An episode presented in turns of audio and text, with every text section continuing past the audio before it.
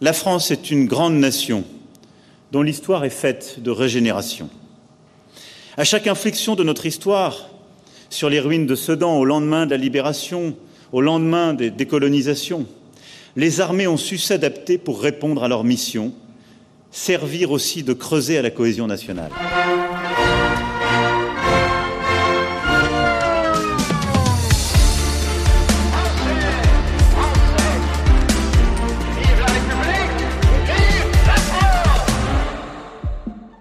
Am vergangenen Freitag hat Frankreichs Staatspräsident Emmanuel Macron den Streitkräften seine Neujahrswünsche überbracht.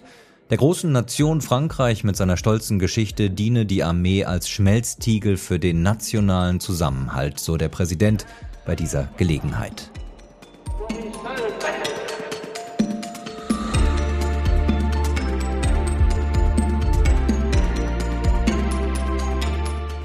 Folge 57 von Frankophil mit einem Blick auf die französische Wiederbewaffnung, die Staatspräsident Macron in den Mittelpunkt seiner Politik stellen will. Am Mikrofon ist Andreas Noll.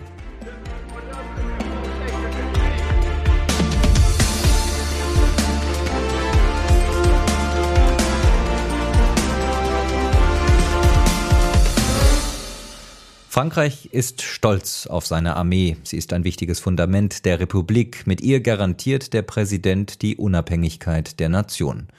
Vor genau fünf Jahren haben Deutschland und Frankreich im Aachener Vertrag vereinbart, dass sie ihre Soldaten ohne Wenn und Aber mobilisieren werden, wenn der Partner in Not gerät. In Artikel 4 des Aachener Vertrages, der den Élysée-Vertrag von 1963 ergänzt, ist diese Beistandsklausel niedergeschrieben. Von großen Gesten ist zum Jubiläum dieses besonderen Beistands und des Aachener Vertrages überhaupt wenig die Rede. Stattdessen herrscht mal wieder Streit in den deutsch-französischen Beziehungen. Der französische Verteidigungsminister Sébastien Lecornu ist darin involviert, aber auch Kanzler und Präsident haben offenbar bislang nicht die Vertrautheit gefunden, die frühere deutsch-französische Paare ausgezeichnet hat. Jakob Ross ist bei der Deutschen Gesellschaft für Auswärtige Politik in Berlin der Mann für die Frankreich-Analyse. Er war schon mehrfach bei uns im Podcast zu Gast und wird uns heute auch durch diese Militärfolge begleiten. Die erste Folge im Jahr 2024. Jakob, äh, als vor fünf Jahren der Aachener Vertrag unterzeichnet wurde, da gab es vor allem von rechts Kritik an diesem Kooperationsvertrag zwischen Deutschland und Frankreich. Marine Le Pen warf dem Präsidenten vor, damit die Souveränität Frankreichs zu untergraben mit diesem Vertrag, denn das Land zu verkaufen auch. Ein Kritikpunkt damals war der Artikel 4 des äh, Aachener Vertrags, die Beistandsklausel, die heißt, äh, sie leisten einander im Falle eines bewaffneten Angriffs auf ihre Hoheitsgebiete jede in ihrer Macht stehende Hilfe und Unterstützung. Dies schließt militärische Mittel ein. Zitat Ende. Was kann man sagen, fünf Jahre später? Welche Rolle spielt diese, dieser Beistand, spielt diese Klausel heute noch? Ja, ich glaube keine besonders große tatsächlich. Schon damals wurde viel darüber gesprochen, ob diese neue bilaterale Beistandsklausel jetzt eine wesentliche Vertiefung darstellt, wo Frankreich äh, und Deutschland ja ohnehin schon als NATO-Mitglieder über den Artikel 5 des Nordatlantikvertrags einander beistandsverpflichtet sind auch über den EU-Vertrag dort, den Artikel 42.7, äh, es diese Beistandsverpflichtung gibt und sich schon 2019 bei der Unterzeichnung des Aachener Vertrags gefragt wurde, warum jetzt noch diese bilaterale Ebene dazu kommen muss. Schon damals gab es auch die Vermutung, dass es sich hier wieder äh, um Symbolpolitik handeln könnte, dass es keinen effektiven militärischen Wert äh, hat keinen politischen, sondern dass es vor allem darum ging, äh, für die deutsche und die französische Regierung hier noch einmal bilateral zu unterstreichen, wie eng die beiden Länder äh, zusammenarbeiten, wie eng die beiden Länder verbunden sind miteinander. Nun hatten wir ja bei der Vertragsunterzeichnung 2019, also jetzt genau vor fünf Jahren, schon eine Krise in der Ukraine und auch Taiwan war jetzt für Sicherheitsexperten durchaus schon ein Thema. Nach dem russischen Überfall auf die Ukraine dann 2022, drei Jahre später, haben wir dann aber im Westen doch irgendwie gesehen, für viele sicherlich überraschend, wie schnell Krieg tatsächlich in unsere unmittelbare Nachbarschaft kommen kann. Und damit äh, kommen wir zu einem Punkt, der vielleicht heute etwas anders betrachtet wird als damals, nämlich die Frage, ja, wie weit geht eigentlich und bis wohin geht dieser Beistand? Frankreich versteht sich ja, wenn man das mal ganz weit definiert, sogar als pazifische Macht. Die Inselgruppe Neukaledonien östlich von Australien ist Teil Frankreichs. Wie weit müsste Deutschland da im Fall des Falles gehen? Ja, das sind tatsächlich, glaube ich, die spannendsten Diskussionen mit Blick auf diese drei Beistandsverpflichtungen. Auch da gibt es Ausarbeitungen zu des Wissenschaftlichen Dienstes des Bundestags äh, zum Beispiel weil eben auch mal anzufangen mit dem Nordatlantikvertrag diese Beistandsverpflichtung territorial gar nicht so präzise gefasst ist. Äh, dort heißt es zum Beispiel äh, im nordatlantischen Raum. Es ist also durchaus nicht nur ein geografisches, sondern vielleicht eher ein geopolitisches äh, Konzept und ein geopolitischer Raum. Im Nordatlantikvertrag musste dieser Raum relativ schnell auch geändert werden, denn als 1962 äh, Algerien unabhängig wurde von Frankreich, mussten die algerischen Departements äh, aus diesem Bündnisgebiet herausgelöst werden wieder. Die standen ursprünglich mit drin. Auch die USA erweiterte ihr Territorium nach der Unterzeichnung dieses Vertrags noch. Hawaii kam dazu. Das heißt, diese Gebiete, auf die die Verpflichtungen anwendbar sind, die verändern sich mit der Zeit, genauso wie sich Grenzen immer wieder verschieben. Und jetzt geht es in diesem bilateralen äh, Artikel des Aachener Vertrags, der bezieht sich auf das Territorium, was im EU-Vertrag im Artikel 42.7 präzisiert wird.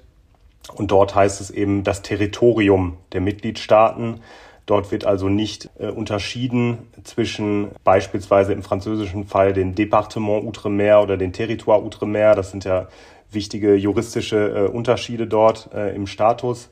Ein Verteidigungsfall würde dann die EU-Mitgliedstaaten einbeziehen, aber eben zum Beispiel nicht die USA, was natürlich im Angesichts der aktuellen Krisen dann schon zu Fragen führt, denn ähm, gerade der Krieg in der Ukraine zeigt ja, dass die USA die Sicherheitsgarantien für Europa vor allem äh, erbringen und nicht etwa die Europäische Union oder etwaige Mitgliedstaaten dieser Union. Und äh, ich glaube, wie du sagtest, die Krisen und Kriege jetzt insbesondere der vergangenen zwei Jahre der Krieg in der Ukraine, äh, auch die Destabilisierung in Westafrika, die für Frankreich eine große Rolle gespielt hat, jetzt der äh, Krieg in, in, in Gaza, haben eben gezeigt, dass diese Überlegungen und äh, diese Definitionen wieder wesentlich praktischer geworden sind, dass es eben nicht nur bei theoretischen Überlegungen zu solchen Szenarien bleibt, sondern dass das jetzt ganz konkret eine Rolle spielen kann.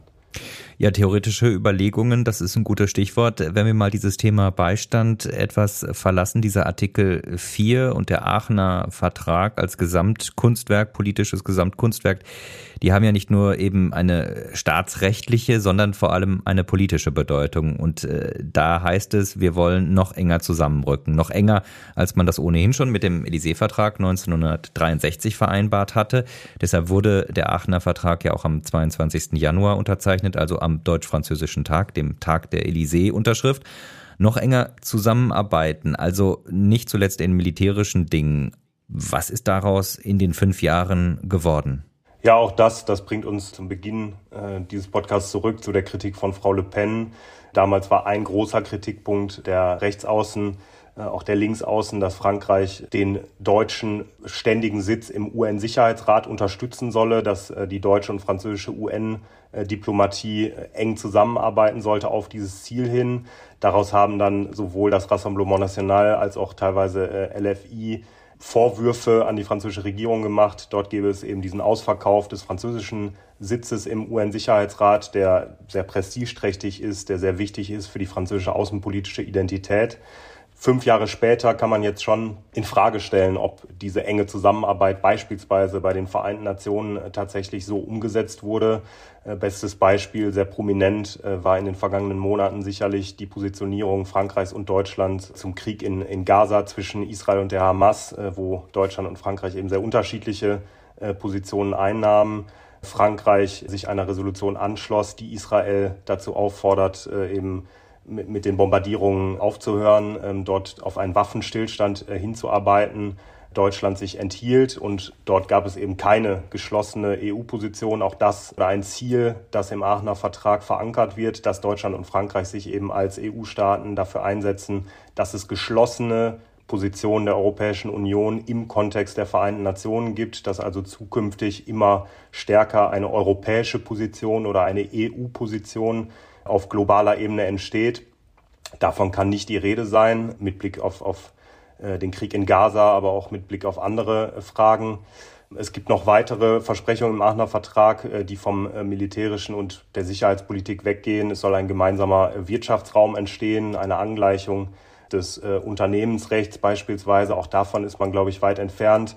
In den Grenzregionen gibt es die sogenannte Experimentierklausel, also die Möglichkeit, Ausnahmen von nationalem Recht äh, einzugehen, um grenzüberschreitende Kooperationsprogramme und, und äh, Möglichkeiten entstehen zu lassen, beispielsweise in der Gesundheitsversorgung, dass also äh, meinetwegen deutsche Patienten sich in Frankreich behandeln lassen können, wenn sie nahe der Grenze einen medizinischen Notfall haben äh, und andersherum, was durch die Covid-Krise sehr wichtig wurde.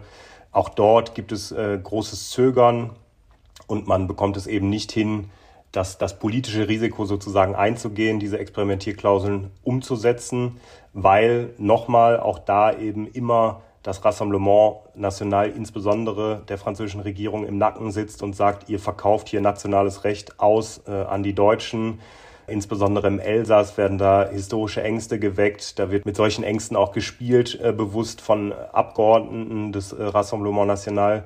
Und insgesamt muss man also sagen, natürlich mit einer vorläufigen Zwischenbilanz, denn fünf Jahre sind für einen solchen Staatsvertrag mit Sicherheit noch keine lange Zeit, dass aber bisher äh, von diesen Verpflichtungen und Zielen noch nicht besonders viel umgesetzt wurde.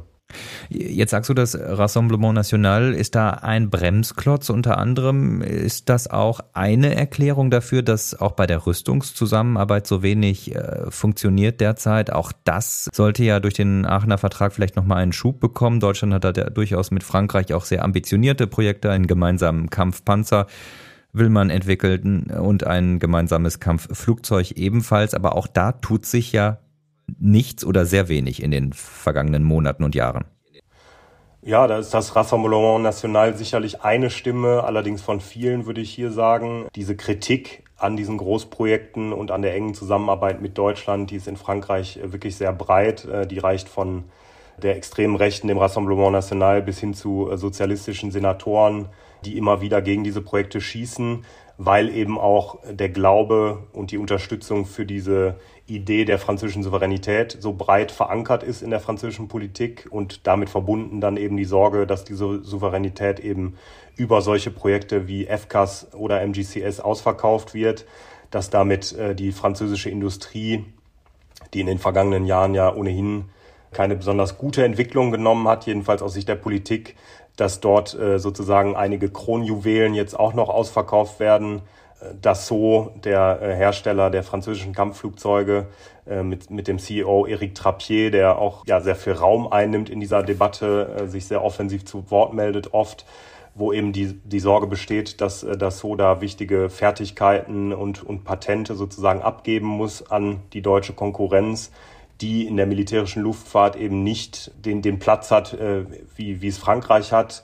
Diese Ängste gibt es und äh, davon abgesehen eben ganz grundsätzlich auch die Sorge davor, dass die französische Regierung unter Emmanuel Macron von der Linie abweicht, äh, die eben die fünfte äh, französische Republik bestimmt hat, dass die Verteidigung der Nation, des äh, Staatsgebietes eben die hoheitliche Aufgabe der französischen Regierung, des französischen Staates ist und dass grundsätzlich eben das nicht abgegeben werden kann, dass, dass also die Verteidigung des französischen Staatsgebiets nicht abhängig sein darf von äh, Partnern, auch wenn die noch so eng sind, äh, Partnern wie Deutschland, äh, wie anderen europäischen Mitgliedstaaten. Und diese Kritik und diese Sorge ist eben in den vergangenen Jahren für Emmanuel Macron immer eine Flanke gewesen, sozusagen, für äh, politische Gegner.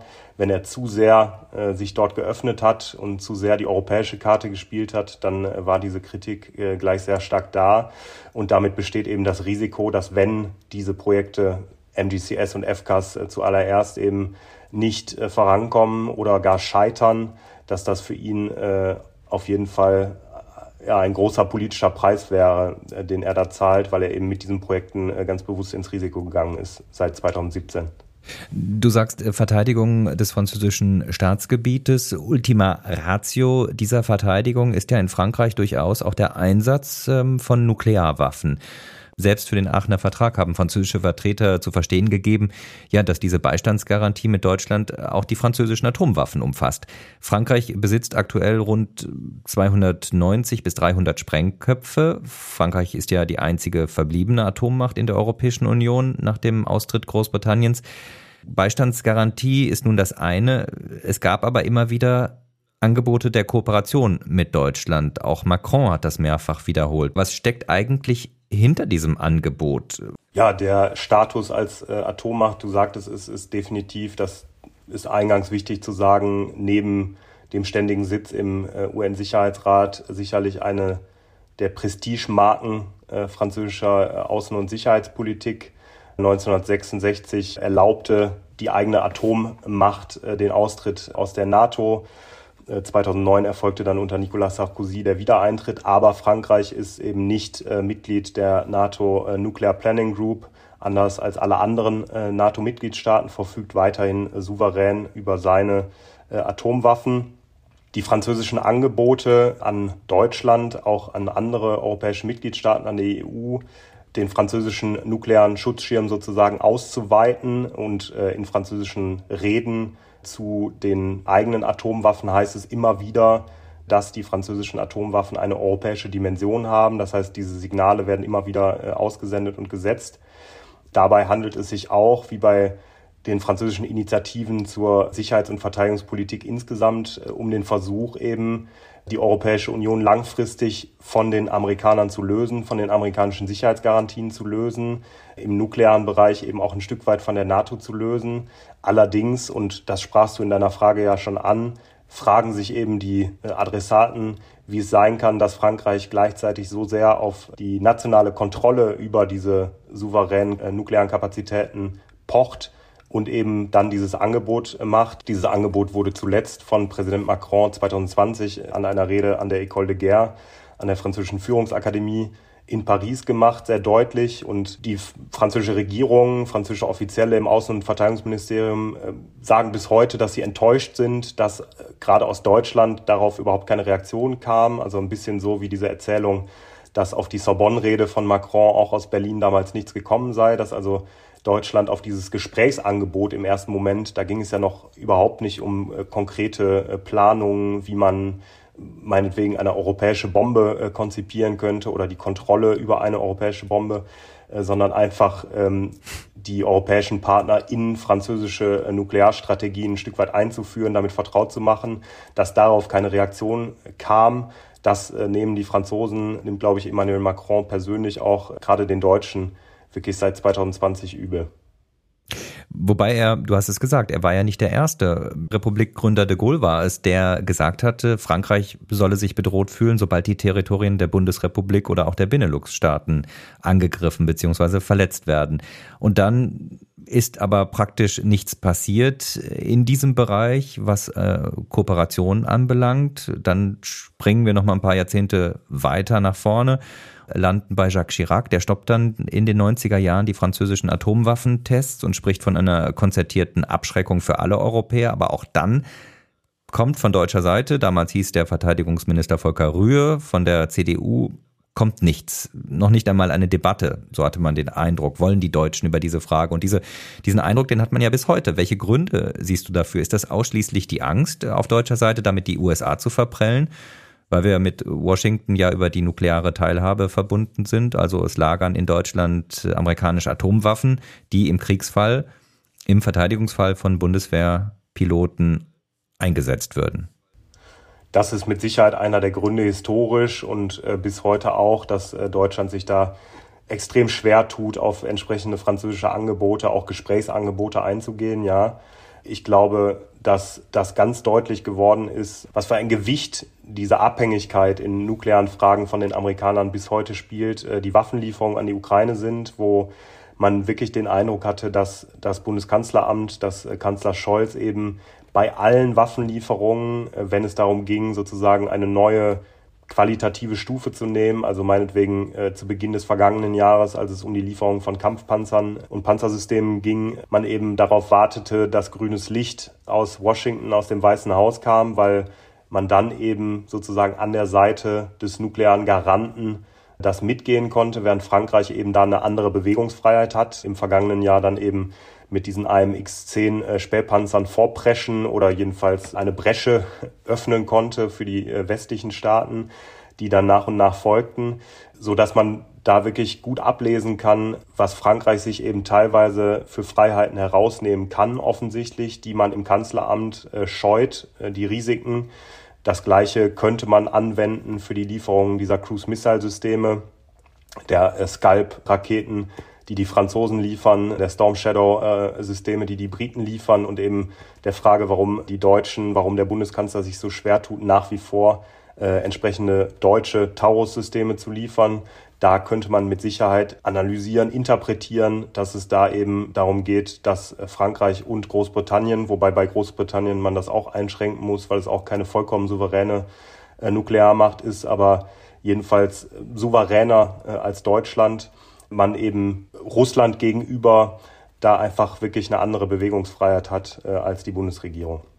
Also man könnte sagen, intellektuellen Diskussionen machen wir einen Schlussstrich drunter, weil sich eh nichts ändert, aber man hat tatsächlich doch den Eindruck, ja, die Diskussion wird immer wieder neu geführt, wird immer wieder mit neuen Argumenten versorgt. Jetzt gerade erst ein bekannter französischer Journalist, der sich mit Sicherheitspolitik seit vielen Jahren befasst, Jean-Dominique Merchet, der hat vor wenigen Tagen ja, wenn man so will, für eine kleine Revolution plädiert. Frankreich solle seine Atomwaffen der NATO zur Verfügung stellen.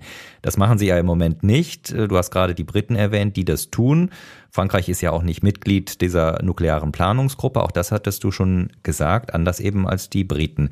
Ja, und Merchet will so weit gehen, den europäischen Partnern eine nukleare Teilhabe vorzuschlagen. Hast du den Eindruck, dass da jetzt erneut Bewegung in diese Frage kommt, dass wir da langfristig Bewegung sehen könnten, dass das jetzt Vorarbeiten sind für eine Politikänderung, die vielleicht in vielen Jahren erfolgt?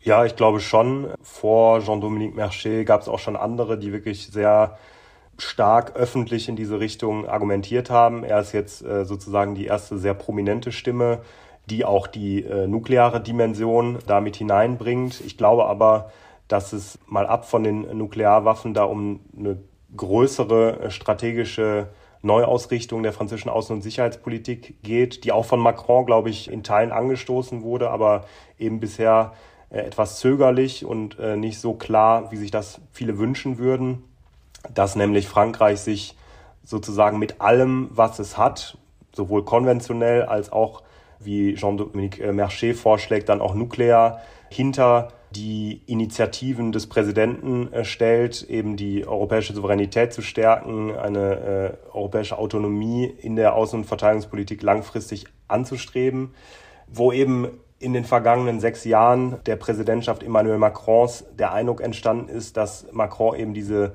Ideen sozusagen in den Raum geworfen hat, dass aber die französische Außen- und Sicherheitspolitik äh, gleichzeitig es nicht hergegeben hat, das irgendwie ernst zu nehmen, weil äh, die Franzosen eben wesentlich weniger zum Beispiel geleistet haben für die äh, Sicherheit der osteuropäischen EU-Mitgliedstaaten, auch NATO-Mitgliedstaaten äh, angesichts der, der russischen äh, Provokationen, dann Aggressionen, jetzt der russischen Invasion der Ukraine, dass dort eben nochmal die Amerikaner mit Abstand die wichtigsten Sicherheitsgarantien gegeben haben, dann auch die Briten, die nicht mehr Teil der Europäischen Union sind, dort eben viel geleistet haben und dass Frankreich zwar Ideen äh, in den Raum gestellt hat, was die europäische Autonomie angeht, das aber eben nicht ja, mit Leben gefüllt hat, sondern gleichzeitig eben seine sehr nationalen Interessen verfolgt hat, beispielsweise eben in den frankophonen Gebieten Westafrikas, dann auch äh, verbunden mit den eigenen Staatsgebieten im Indo-Pazifik, Räume, die eben für die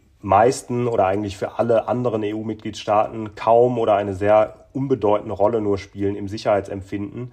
Und da gibt es jetzt eben äh, mit Jean-Dominique Merchet, auch mit Pierre Arroche, äh, ein französischer Forscher, der in äh, London an der Universität lehrt, auch mit Forschern wie Elie Tenenbaum vom französischen Think Tank IFRI, immer mehr Stimmen, die sagen, wenn Macron es ernst meint mit der europäischen Autonomie, mit einem französischen Führungsanspruch in der europäischen Sicherheit, auch unabhängig oder jedenfalls weniger abhängig von den Amerikanern, dann müssen die Partner in, innerhalb der Europäischen Union das auch an den Zahlen sehen, auch an den französischen Soldaten, die sozusagen vor Ort an der NATO-Ostflanke das dann repräsentieren. Und da gibt es tatsächlich gerade eine ganz spannende Diskussion, diese nukleare Dimension nochmal von äh, Jean-Dominique Merchet. Ich glaube, die folgt eben auch, um nochmal zurückzugehen auf die vorherige Frage, auf entsprechende Diskussionen, die es in Deutschland gegeben hat, mit Herfried Münkler, der äh, eine deutsche Atombombe wieder ins Spiel gebracht hat, ich glaube zwischen den Jahren, Ende des vergangenen Jahres. Dann die Diskussionen auch in Berlin, äh, Markus Keim von der Stiftung Wissenschaft und Politik, der sich für eine deutsche Bombe aussprach, dann innerhalb der SWP widersprochen wurde von Claudia Major, die sagte, eine deutsche Bombe wäre absolut kontraproduktiv. Wenn, dann müssen wir tatsächlich über eine europäische Bombe oder einen europäischen nuklearen äh, Schirm äh, sprechen, der ja dann mit Sicherheit auch französisch wäre. Und ich glaube, dass darauf jetzt auch in Frankreich reagiert wird. Und ich glaube, das ist tatsächlich eine ganz positive Entwicklung. Also, dass es offensichtlich jetzt in, in zarten Anfängen dort eine Art Dialog gibt, der natürlich auch äh, abseits der Öffentlichkeit in kleineren Formaten geführt wird. Dass man aber den Eindruck hat, dass tatsächlich auch auf strategischer Ebene über die europäische Sicherheit äh, nachgedacht wird. Vielleicht ein letzter Punkt nur noch. Ich glaube auch, dass all diese Debatten in dem Maße zunehmen werden und dringlicher werden, äh, wie wir uns an die amerikanische Präsidentschaftswahl heranbewegen und wie die Hypothese einer zweiten Präsidentschaft Donald Trumps eine Möglichkeit oder Wahrscheinlichkeit wird, weil dann eben die Panik wachsen wird, äh, sowohl in Berlin als auch in Paris und in Brüssel. Über den Gap zwischen Anspruch und Wirklichkeit, du hast es ja am Beispiel der Ukraine so ein bisschen und der NATO-Ostflanke so ein bisschen angedeutet, sprechen wir hm, gleich nochmal. Aber ich möchte nochmal auf einen Punkt zurückkommen wenn sich Frankreich dazu entscheiden würde, seine Atomwaffen, seine Nuklearwaffen äh, ja den Europäern zur Verfügung zu stellen oder den Deutschen zur Verfügung zu stellen, dann wäre das doch zwangsweise damit verbunden, das Erbe de Gaulle's zu verwerfen. Nämlich dann würde das Land sein Nuklearwaffenbudget der teilweisen Kontrolle Deutschlands oder sogar der EU unterwerfen. Und das wäre ja ein radikaler Bruch mit dem gaullistischen Erbe des Landes ja und nein. Die Frage ist mit auf jeden Fall berechtigt und diese Diskussionen gibt es in Frankreich auch äh, sehr stark. Ich würde aber sagen, dass es auch im gaullistischen Lager, bei denen die sich eben als, als Gullisten heute noch sehen, äh, die Fraktion gibt, die sehr dogmatisch sagt, wir halten uns an die Schrift sozusagen, wie de Gaulle seine Reden gehalten hat in den 60ern, äh, auch in den 50ern schon, wie er französische Souveränität definiert hat, wie er damals äh, die französischen Atomwaffen gesehen hat. Das ist die eine Seite dieser Diskussion. Es gibt aber durchaus auch, und ich glaube, diese Stimmen werden mehr, Experten und Expertinnen, die sich als Gaullisten definieren, die aber sagen, de Gaulle war selber überhaupt niemand, der nicht reagiert hat auf die Veränderungen seiner Zeit und die sagen, die Stärke des Gaullismus war es eigentlich zu reagieren auf Entwicklungen, zu modernisieren. Gerade die französischen Atomwaffen waren ja sozusagen eine Reaktion auf äh, eine Veränderung, die sich international ergeben hat, die eben dazu geführt hat, dass Frankreich ohne diese Waffen äh, diese Souveränität nicht mehr äh, aufrecht hätte erhalten können und die durchaus sagen, wenn heute dieses französische Arsenal europäanisiert wird, ist das einfach eine Reaktion darauf, dass Frankreich die Kosten für die Souveränität, egal ob es um die nukleare Dimension geht oder um die Souveränität der eigenen Staatsgebiete, beispielsweise im Indo-Pazifik, langfristig nicht mehr kredibel tragen kann und dass es deswegen absolut im französischen Interesse ist, äh, diesen Weg jetzt zu gehen und sowohl für die Europäische Union als auch für Frankreich tatsächlich eine Verjüngungskur sein könnte, dass die Europäische Union das strategische Denken, was dem Gaullismus inne liegt, äh, gut gebrauchen kann und dass man eben, und da gibt es ja seit einigen Jahren jetzt auch eine entsprechende Plattform in Frankreich äh, für Diskussionen, Le Grand Continent, dass man eben von der Grande Nation zum Grand Continent kommt, dass also eine äh, gemeinsame europäische Sicherheits- und Verteidigungspolitik tatsächlich von dem gaullistischen Denken profitieren könnte, wenn die Franzosen und eben die französischen Gaullisten bereit sind, diesen Schritt zu gehen und sich da von den, von den Dogmen zu lösen. Jetzt hast du das Thema Finanzen äh, angesprochen. Das ist ja im Prinzip immer die deutsche Sorge, ne? dass die Franzosen eigentlich nur an unser Geld wollen und dass sie eben unser Geld benötigen, um die Atomwaffen weiterzuentwickeln. Äh, stimmt das denn tatsächlich, dass äh, das für Frankreich jetzt schwieriger geworden ist, dass die Finanzprobleme für die Finanzierung der Force de Frappe größer geworden sind, wenn man das mal historisch betrachtet? Ich meine, wir sprechen hier über eine nach dem Zweiten Weltkrieg ja noch weitgehend agrarisch geprägte Nation, die sich dann industrialisiert hat, äh, die schon immer ja, Finanzprobleme äh, hatte, die, die, die, die hohe Inflationszahlen in ihrer Geschichte häufig gekannt hat. Der Franc wurde ja mehrfach abgewertet etc. Also Finanzprobleme äh, sind ja jetzt nicht neu für Frankreich, aber sind, sind die drängender geworden? Ist das tatsächlich ein Problem, was immer mehr drückt? Ich glaube schon und ich glaube auch, dass sich das in den Diskussionen um die aktuelle mehrjährige verteidigungspolitische Finanzplanung gezeigt hat, die sogenannte Loi de Programmation Militaire, LPM, die immer für einen Zeitraum von fünf, äh, sechs Jahren verabschiedet wird von der Assemblée Nationale, von der französischen Nationalversammlung und wo ganz deutlich äh, wurde, dass eben, wenn an der einen Stelle investiert wird, beispielsweise, und das steht jetzt gerade an für die französischen Streitkräfte, also für die Luftwaffe und die Marine, denn das Heer hat ja keine eigenen äh, nuklearen Fähigkeiten mehr, dass äh, diese Modernisierung viel Geld kostet dass gleichzeitig äh, die Marine darauf drängt, dass ein neuer Flugzeugträger gebaut wird, der Porte-Avions äh, Nouvelle Generation, der ja auch schon bei dir äh, Thema war im Podcast. Auch das eben sehr viel Geld kosten wird. Manche in der Marine sogar äh, argumentieren, dass man zwei dieser Systeme gerne hätte, damit einer eben sozusagen auf Mission ist, der andere gewartet werden kann. Und dass gleichzeitig aber auch im Heer gesagt wird, wir brauchen eigentlich das Gros der Mittel, um uns auf hochintensive Gefechte vorzubereiten, auf äh, Szenarien, in denen äh, Russland tatsächlich NATO-Bündnisgebiet angreift, wir dann in Brigade oder sogar äh, Divisionsstärke in Osteuropa gefragt sind mit schweren Waffensystemen, die auch nicht vorhanden sind, denn die Waffenlieferungen haben ja in Deutschland wie auch in Frankreich gezeigt, wie dünn da sozusagen die Reserven sind, wie wenig man eigentlich abgeben kann, bevor man dann tatsächlich an die eigenen Reserven drangehen muss. Ähm, also ich glaube schon, dass, dass diese Diskussionen gezeigt haben, wie knapp die Mittel sind. Trotzdem, das muss man ja dazu sagen, Präsident Macron während seiner Amtszeit den äh, französischen Verteidigungsetat verdoppelt hat. Also es gibt wesentlich mehr Geld. Gleichzeitig ist aber trotzdem an allen Seiten äh, die Kritik zu hören, dass die einzelnen Teilstreitkräfte eben zu wenig äh, bekommen haben. Bei der aktuellen Loi de Programmation Militaire haben viele Experten, auch Jean-Dominique Merchet zum Beispiel, gesagt, dass Verlierer äh, dieser Finanzierungsrunde eben das französische Heer gewesen sei, weil die französische Regierung und Präsident Macron eben nicht sozusagen all in in Anführungsstrichen gegangen sind auf diese Fähigkeiten, um der NATO entsprechende Fähigkeiten zur Verfügung zu stellen, sondern eben weiterhin die Souveränitätskräfte, die sogenannten im Indo-Pazifik äh, stärken wollen, mit neuen äh, Booten dort vor Ort, weil viel Geld auch investiert wurde in äh, Satellitenfähigkeiten, in Fernaufklärung, in äh, geheimdienstliche Fähigkeiten. Das heißt, in Frankreich äh, gibt es eben dieses Modell der kompletten Armee, also Modell d'Armée complet, die eben alles abdecken soll und da ist, glaube ich, schon auch äh, bei den realistischen äh, Stimmen in Frankreich angekommen, dass das eigentlich nicht mehr machbar ist mit den Mitteln, die Frankreich zur Verfügung stellen. Da gibt es das schöne Bon mot in der französischen Diskussion, dass Frankreich jetzt eine Bonsai-Armee hätte, die also quasi alles kann, was die Amerikaner auch können, aber eben nur sehr klein und auch nur für eine sehr kurze Zeit.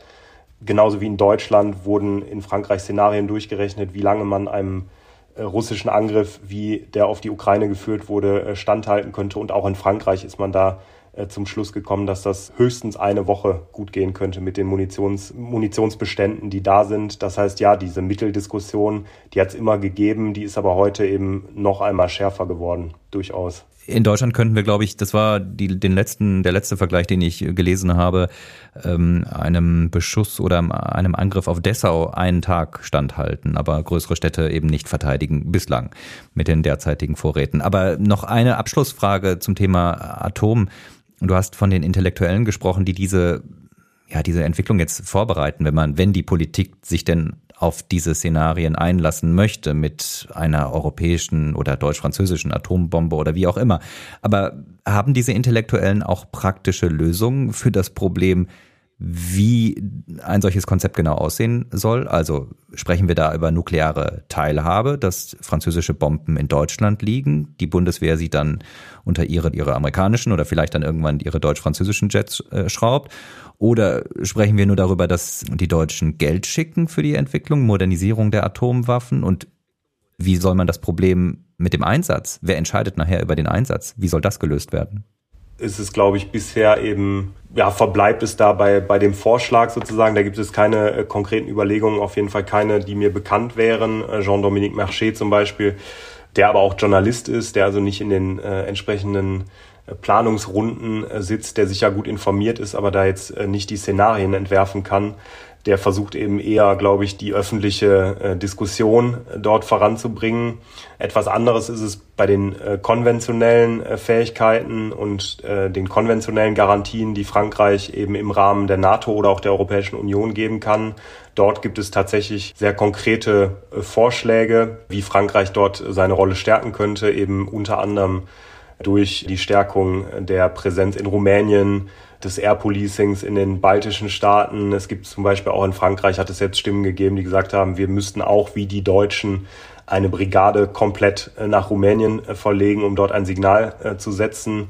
Zum Beispiel die Soldaten, die jetzt eben nicht mehr in Westafrika im Rahmen von Stabilisierungs- und Antiterrormissionen wie Barkhane eingesetzt werden, dass die zukünftig in Rumänien stationiert sind. Es gibt auch Forderungen. Im äh, November, glaube ich, hat es eine große Studie gegeben des IFRI zur Zeitenwende in der Bundeswehr, die sich anguckt, wie die Bundeswehr eben sich positioniert, immer stärker in Europa als Rahmennation, also kleinere äh, NATO-Mitgliedstaaten, die gleichzeitig meist auch EU-Mitgliedstaaten sind, eben um sich schart und so zum Kernstück der konventionellen Verteidigung der NATO in Europa wird, dass dort Frankreich auch nachziehen müsste, um nicht an Einfluss zu verlieren, denn mit dieser, mit diesem militärischen Status als Rahmennation gehen natürlich auch eine, eine Menge anderer Vorteile dann äh, mit sich. Es gibt politischen Einfluss, es gibt auch potenziell Absatzmärkte für, für eigene äh, Waffensysteme, für die nationale Verteidigungsindustrie. Da gibt es Sorgen in Frankreich, dass Deutschland Frankreich dort gerade abhängt. Und Frankreich hat eben entsprechende Integrations Vorhaben mit Belgien schon umgesetzt. Also die belgischen Landstreitkräfte sind sehr weit integriert mit den französischen. Und dort, auch dort gibt es Vorschläge, das eben auch mit anderen kleineren EU-Mitgliedstaaten voranzutreiben. Ja, um zu deiner Frage zurückzukommen, was die nukleare Abschreckung angeht, ist das bisher wirklich noch nicht besonders ausbuchstabiert, wie das konkret aussehen könnte. Und die Frage, wie man es schaffen kann, eine klare nukleare Abschreckung hinzubekommen, ohne nur einen Staatschef sozusagen zu haben, der im Zweifelsfall die Anweisungen gibt, diese Waffen auch einzusetzen, das ist ja schwierig zu beantworten und da gibt es wenig Vorschläge. Dann ziehen wir einen Schlussstrich unter diese intellektuellen Gedankenspiele und schauen auf die Tagespolitik, auf die Gegenwart. Da sieht es nicht besser aus, muss man sagen, was die deutsch-französische Zusammenarbeit anbelangt. In Deutschland äh, gibt es seit geraumer Zeit, seit einiger Zeit, den auch aus der Bundesregierung geäußerten Vorwurf, Frankreich, du hast es auch schon mal gesagt gerade, tue zu wenig in der Ukraine-Hilfe, sei ein zögerlicher Alliierter, wenn man so will. Entzündet hat sich der letzte Streit, soweit ich das sehe, ja, an einer Rangliste des Kieler Instituts für Weltwirtschaft und äh, schaut man sich diese Zahlen an, dann sieht man je nach Kategorie, ja, stehen die Franzosen ganz am Ende dieser Rangliste der Ukraine-Hilfe bei den großen Gebern. Deutschland liegt da mit, ich glaube, 17 Milliarden Euro relativ weit oben. Frankreich kommt auf nicht einmal zwei Milliarden Euro. Man kann sich vorstellen, was so eine Rangliste in Paris bei den selbstbewussten Politikern auslöst. Und genau das ist dann auch passiert. Der französische Verteidigungsminister dementiert im Radio nicht nur diese Zahlen, sondern lästert dann auch gleichzeitig, das war vor einigen Tagen, über die deutschen Lieferungen, die eben nicht funktionieren würden. Er hat an den Kampfpanzer Leopard zum Beispiel gedacht, sagt zumindest äh, die Radiomoderatorin. Jakob, was ist das für ein bizarrer Streit von den beiden Ländern, die sich als Motor der Europäischen Union verstehen? In welchem Zustand befinden die sich gerade? Ja, das führt uns auch zu Beginn der Podcast-Folge zurück zur Frage zum Aachener Vertrag, wo ja deutlich angelegt ist, dass zukünftig enger zusammengearbeitet werden soll, dass sich abgestimmt werden soll in wichtigen Fragen der Außen- und Sicherheitspolitik. Und zweifellos ist die Unterstützung der Ukraine gerade die wichtigste Frage sowohl der französischen als auch der deutschen Außen- und Sicherheitspolitik. Und diese Streitigkeiten über die Volumina und die genauen Zahlen bei den Waffenlieferungen machen deutlich, wie angespannt das Verhältnis dort ist, dass man eben überhaupt nicht von, von enger Abstimmung und Zusammenarbeit sprechen kann. Die französische Regierung kritisiert seit Monaten diese Listen des Instituts äh, für Weltwirtschaft in Kiel, sagt, dass die äh, Kieler Forscher da falschen Zahlen aufsitzen, dass diese Listen die echten Lieferungen verzerren, dass in Kiel beispielsweise die Versprechungen der jeweiligen Regierung aufgenommen werden und eben nicht nur die konkreten Lieferungen.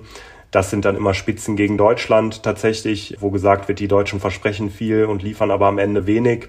Diese letzte Spitze jetzt von Le Cornu in dem Interview äh, bei France Inter vor einigen Tagen, das ist auch wieder eine Reaktion auf eine Äußerung des Bundeskanzlers, der ja zu Beginn äh, des Jahres die europäischen Verbündeten eben dazu aufgerufen hatte, angesichts einer neuen deutschen Zusage äh, für die Ukraine auch die eigenen Zusagen und Waffenlieferungen eben zu erhöhen. Der sagte, wir müssen im Laufe des Jahres 2024 auch mit Blick auf nochmal die US-Präsidentschaftswahl dafür sorgen, dass wir als Europäer eben mehr tun und im Zweifel auch ohne die Amerikaner die Ukraine unterstützen können.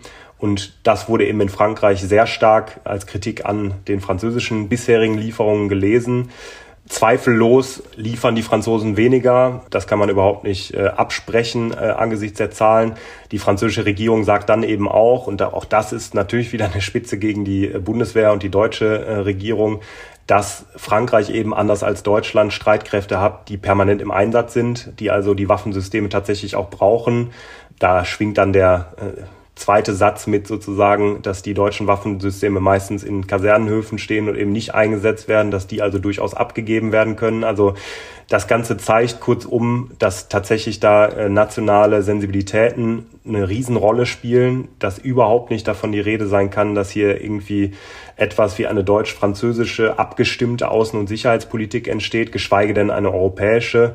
Ähm, und das gibt schon äh, äh, Anlass zu großer Sorge und sollte zu, zu großen Bedenken äh, Anlass geben, denn nochmal, der Aachener Vertrag äh, hat das 2019 so festgeschrieben, zu einer Zeit, als es zwar von außen mit der Trump-Wahl und auch mit dem Brexit große Veränderungen gegeben hatte, durchaus mehr Gewicht sozusagen auf, auf deutschen und französischen äh, Schultern lastete, aber wir weit davon entfernt waren, eben diesen Angriffskrieg in Europa zu haben.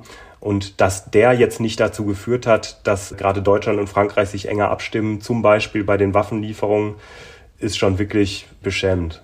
Und zu Beginn des Krieges äh, hat sich der französische Präsident Macron sehr in Szene gesetzt, muss man sagen. Er hat versucht, die Kommunikation mit äh, Putin lange Zeit noch offen zu halten. Es gab dann einen dramatischen, kann man schon fast sagen, Dokumentarfilm über Macron, wie er vor dem Kriegsausbruch fast unermüdlich noch versucht hat, diesen Krieg zu verhindern. Am Ende musste man feststellen, weder die Deutschen noch die Franzosen hatten irgendeinen Einfluss auf Putin. Welche Perspektiven sieht man in Frankreich für diese nächste Phase des Ukraine-Krieges, über die wir jetzt sprechen seit einiger Zeit, wo es den Verbündeten aus finanziellen und politischen Gründen immer schwerer fällt, den Nachschub zu organisieren? Wobei man sagen muss, du hast es ja gerade schon angedeutet, Frankreich hat nun neue Ankündigungen gemacht gerade. Man will, ich glaube, 78 Haubitzen und 40 Raketen vom Typ Scalp. Hat, hattest du ja gerade erklärt, das ist so etwas wie der französische Taurus an die Ukraine liefern. Aber welche Botschaft will man mit dieser, mit dieser Entscheidung aussenden? Wobei ich da einen Satz zu den 78 Systemen, Artilleriesystemen Typs Cäsar, davon wurden sechs sozusagen ist die Finanzierung gesichert, die die Ukraine kaufen wird. Die verbleibenden äh, mehr als 60 Systeme, da erhofft sich Frankreich, dass die Finanzierung eben durch die anderen Mitgliedstaaten der Europäischen Union erfolgt wo es auch wieder in Deutschland sehr empörte Reaktionen gegeben hat, äh, sozusagen, dass Frankreich jetzt mehr liefern will, dafür aber bitte andere zahlen sollen, dass also die französischen Industrieunternehmen Nexta im Fall von Cäsar da ihre Produktionslinien füllen können, ihre Auftragsbücher und der französische Staat aber nicht bereit ist, diese, die, die Finanzierung zu übernehmen.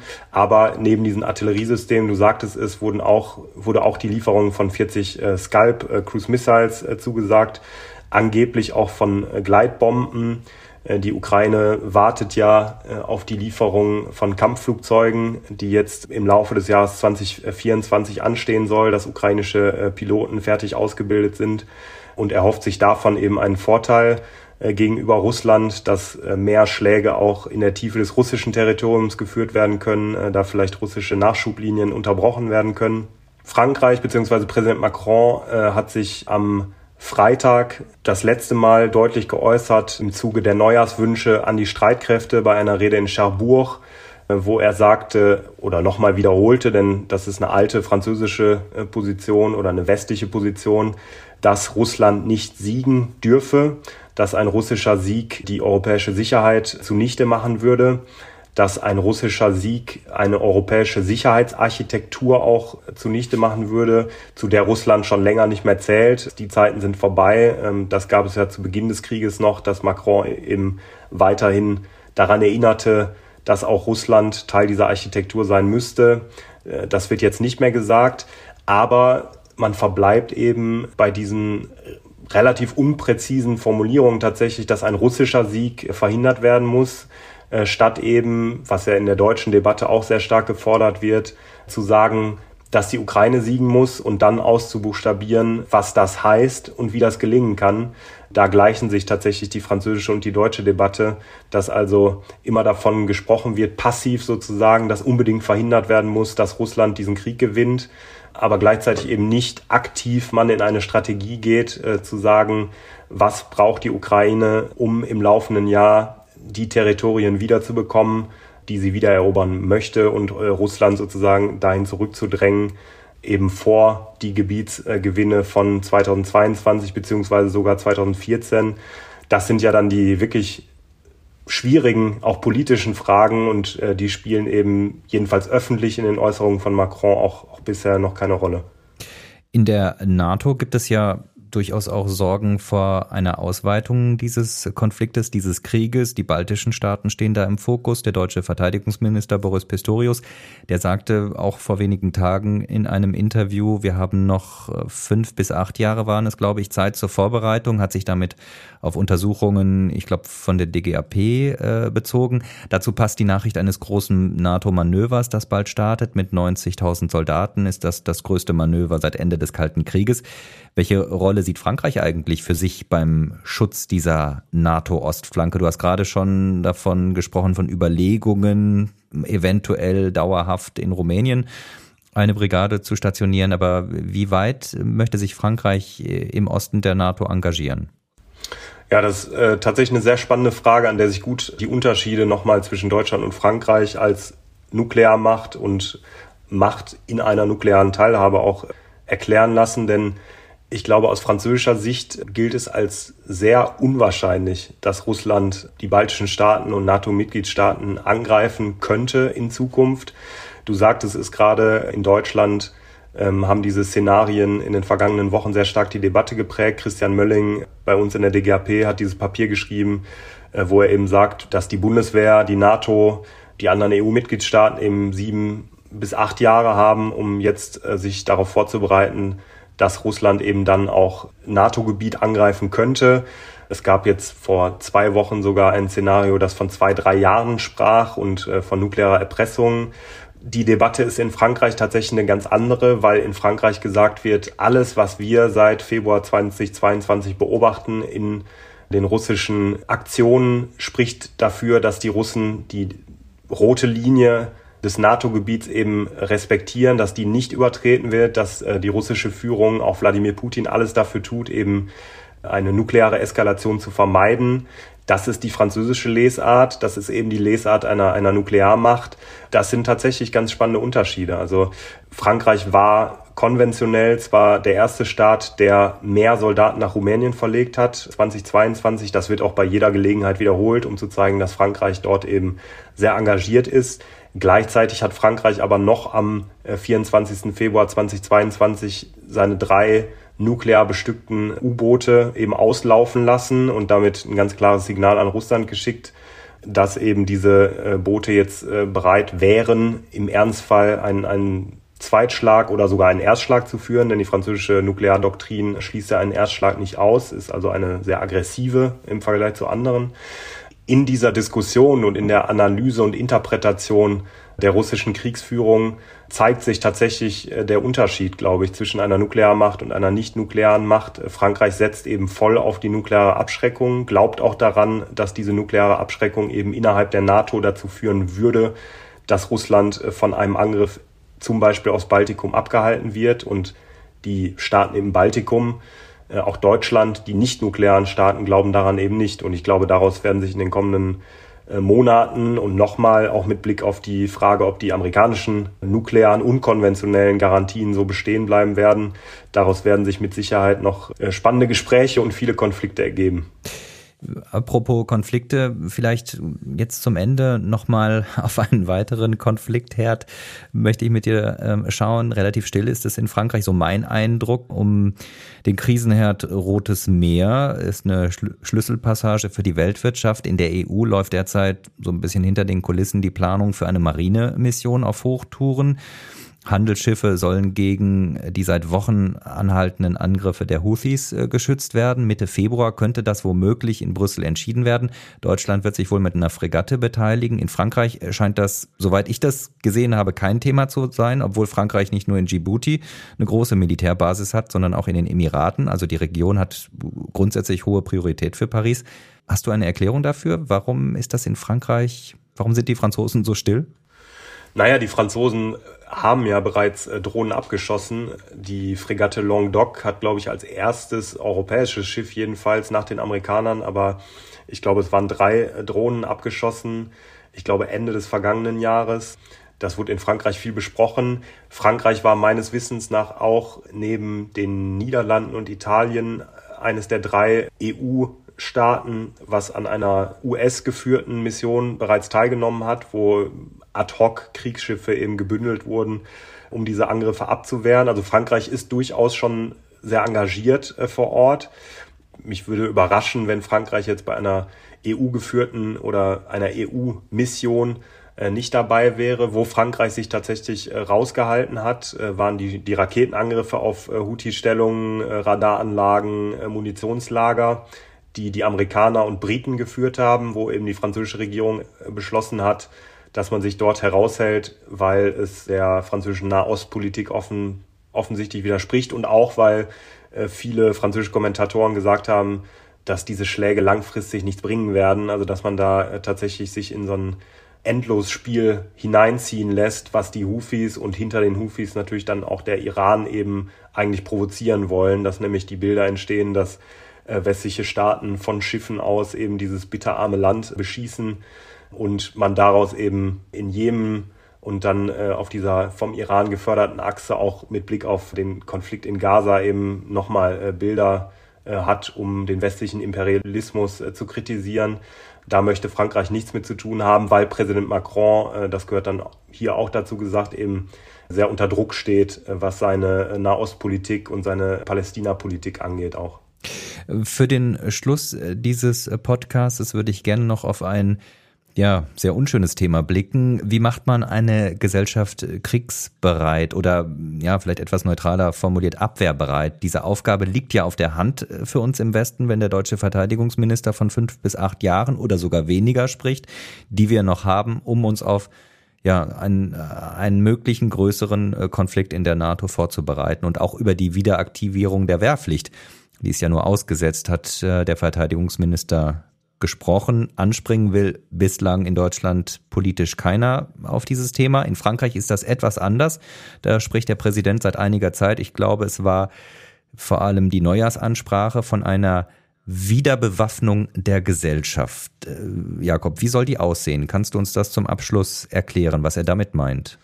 Ja, das ist einer dieser Begriffe, für die äh, Macron mittlerweile berühmt ist, die so ein bisschen metaphysisch und auf jeden Fall nicht, nicht sehr deutlich und klar sind, die aber jetzt offenbar die Priorität seiner neuen Regierungsmannschaft sein soll für das kommende Jahr und vielleicht sogar für die verbleibenden drei Jahre äh, seiner Präsidentschaft. Auch sein neuer Premierminister Gabriel Attal hat dieses Wort der Wiederbewaffnung äh, mehrmals genutzt, hat bei der Amtsübergabe in seinem Amtssitz in Matignon davon gesprochen, dass er die Mutter aller Schlachten bei dieser Wiederbewaffnung in den Schulen führen möchte. Er ist ja ehemals Bildungsminister, bringt also diesen Kampf sozusagen jetzt mit äh, an die Regierungsspitze. Und ich glaube, ganz spannend an dieser Wiederbewaffnungsdiskussion ist eben, dass äh, in Frankreich anders als in Deutschland die Streitkräfte diese Debatte nicht so sehr führen, denn in Frankreich würde, glaube ich, niemand in Frage stellen, dass die französischen Streitkräfte kriegstüchtig sind und siegfähig. Äh, diese ganzen Vokabeln, die jetzt in Deutschland rauf und runter diskutiert werden. Frankreich führt seit Jahrzehnten Krieg. Äh, französische Soldaten haben immer wieder unter Beweis gestellt, dass sie bereit sind, Krieg zu führen und, und da ihre Kernaufgabe als Soldaten sozusagen äh, im Staatsdienst zu erledigen. Darum geht es also nicht, sondern es geht tatsächlich um die breite Gesellschaft, was natürlich, wie du sagtest, keine schöne Debatte ist, wie man diese Gesellschaft auf einen großen Krieg möglichst vorbereiten kann, auf eine absolute Ausnahmesituation.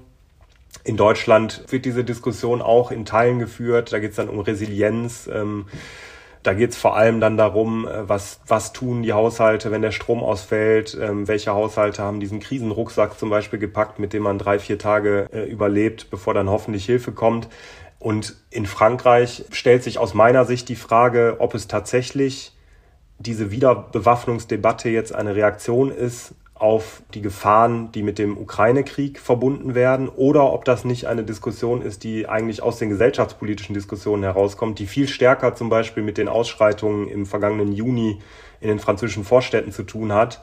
Also eine Art zivile Wiederbewaffnung an den Schulen. Macron sprach ja in seiner äh, langen Pressekonferenz, die er vor kurzem gab, äh, davon, dass der Unterricht in Kunstgeschichte und in Staatsbürgerkunde äh, sehr verstärkt werden soll für Jugendliche in Frankreich, damit die lernen äh, sozusagen, wo sie herkommen, damit sie ihre französische Staatsbürgerschaft neu äh, kennenlernen. Und all das gehört aus meiner Sicht für Macron zu dieser Wiederbewaffnung. Also es klingt so ein bisschen wie ein Echo von Ernest Renan, der ja im, im 19. Jahrhundert, im späten 19. Jahrhundert diese Rede hielt und sagte, was ist eine Nation? Und sagte, eine Nation ist eine geteilte Vergangenheit und der Wunsch eben auch eine Zukunft gemeinsam zu gestalten. Und in Frankreich ist eben in den vergangenen Monaten und Jahren, glaube ich, so ein bisschen der Eindruck entstanden, dass es diesen Wunsch nicht mehr so stark gibt, dass die Gesellschaft äh, zerfällt in verschiedene kleine Gruppen, identitäre Kämpfe und Macron scheint jetzt für die verbleibenden drei Jahre seiner Präsidentschaft eben äh, als Priorität äh, gewählt zu haben, dass dieser Staatsbürgersinn, dieses Zugehörigkeitsgefühl wieder gestärkt wird. Und ich glaube, er nutzt den Krieg in der Ukraine äh, um diesen Kampf zu führen, weil auch die Militärs sagen, ohne eine geschlossene Gesellschaft, die weiß, was sie zusammenhält, ähm, können wir so einen Krieg nicht gewinnen. Das zeigt die Ukraine. Die Ukraine ist eine absolut geschlossene Gesellschaft. Die Ukraine ist durch den russischen Angriffskrieg überhaupt zu einer solchen geschlossenen Gesellschaft und auch Nation geworden. Das ukrainische Nationalgefühl hängt ja sehr stark mit dieser russischen Aggression zusammen.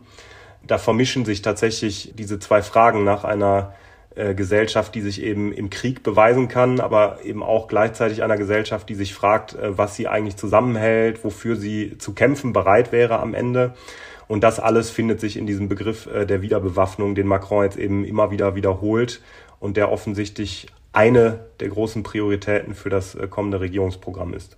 Aber Wehrpflicht, Wiedereinführung der Wehrpflicht, irgendwie Erweiterung dieses Service National Universel ist kein Thema der Service National Universel, den Macron ja im, im, im, Wahlkampf 2017 angekündigt hatte, der seit 2019 auf freiwilliger Basis getestet wird sozusagen. Ich glaube, äh, im aktuellen Jahrgang handelt es sich da um 24.000 Jugendliche, die eben in mehrwöchigen Praktika sozusagen Dienst tun. Das kann in, in Alten- und Pflegeeinrichtungen äh, sein, das kann aber auch äh, und vor allem in, in Reserveeinheiten der Feuerwehr oder auch Polizeieinheiten sein, sich eben für die Gesellschaft einbringen sollen.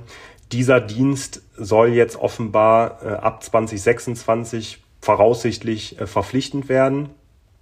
Die französische Regierung sagt, äh, dass das eben für 15 bis 17-Jährige gelte und dann 700.000 äh, Jugendliche pro Jahrgang äh, betroffen wären, diesen SNU, Service National Universel, ableisten müssten ja, genauso wie die Diskussion um Schuluniformen, wo es ja auch jetzt Experimente geben soll an 100 äh, Schulen, glaube ich, die das ausprobieren, soll eben ausprobiert werden, äh, ob dieser Pflichtdienst, auch ob Schuluniformen dazu beitragen können, die Jugendlichen ein Stück weit mehr für die Gesellschaft zu gewinnen, sie an Gesellschaft äh, zu binden.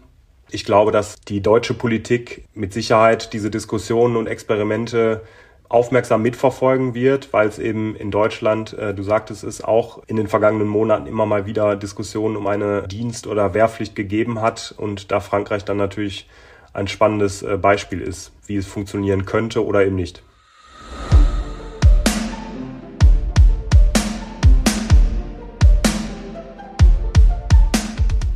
Folge 57 von Frankophil, unser Start ins Jahr 2024 über die französische Wiederbewaffnung.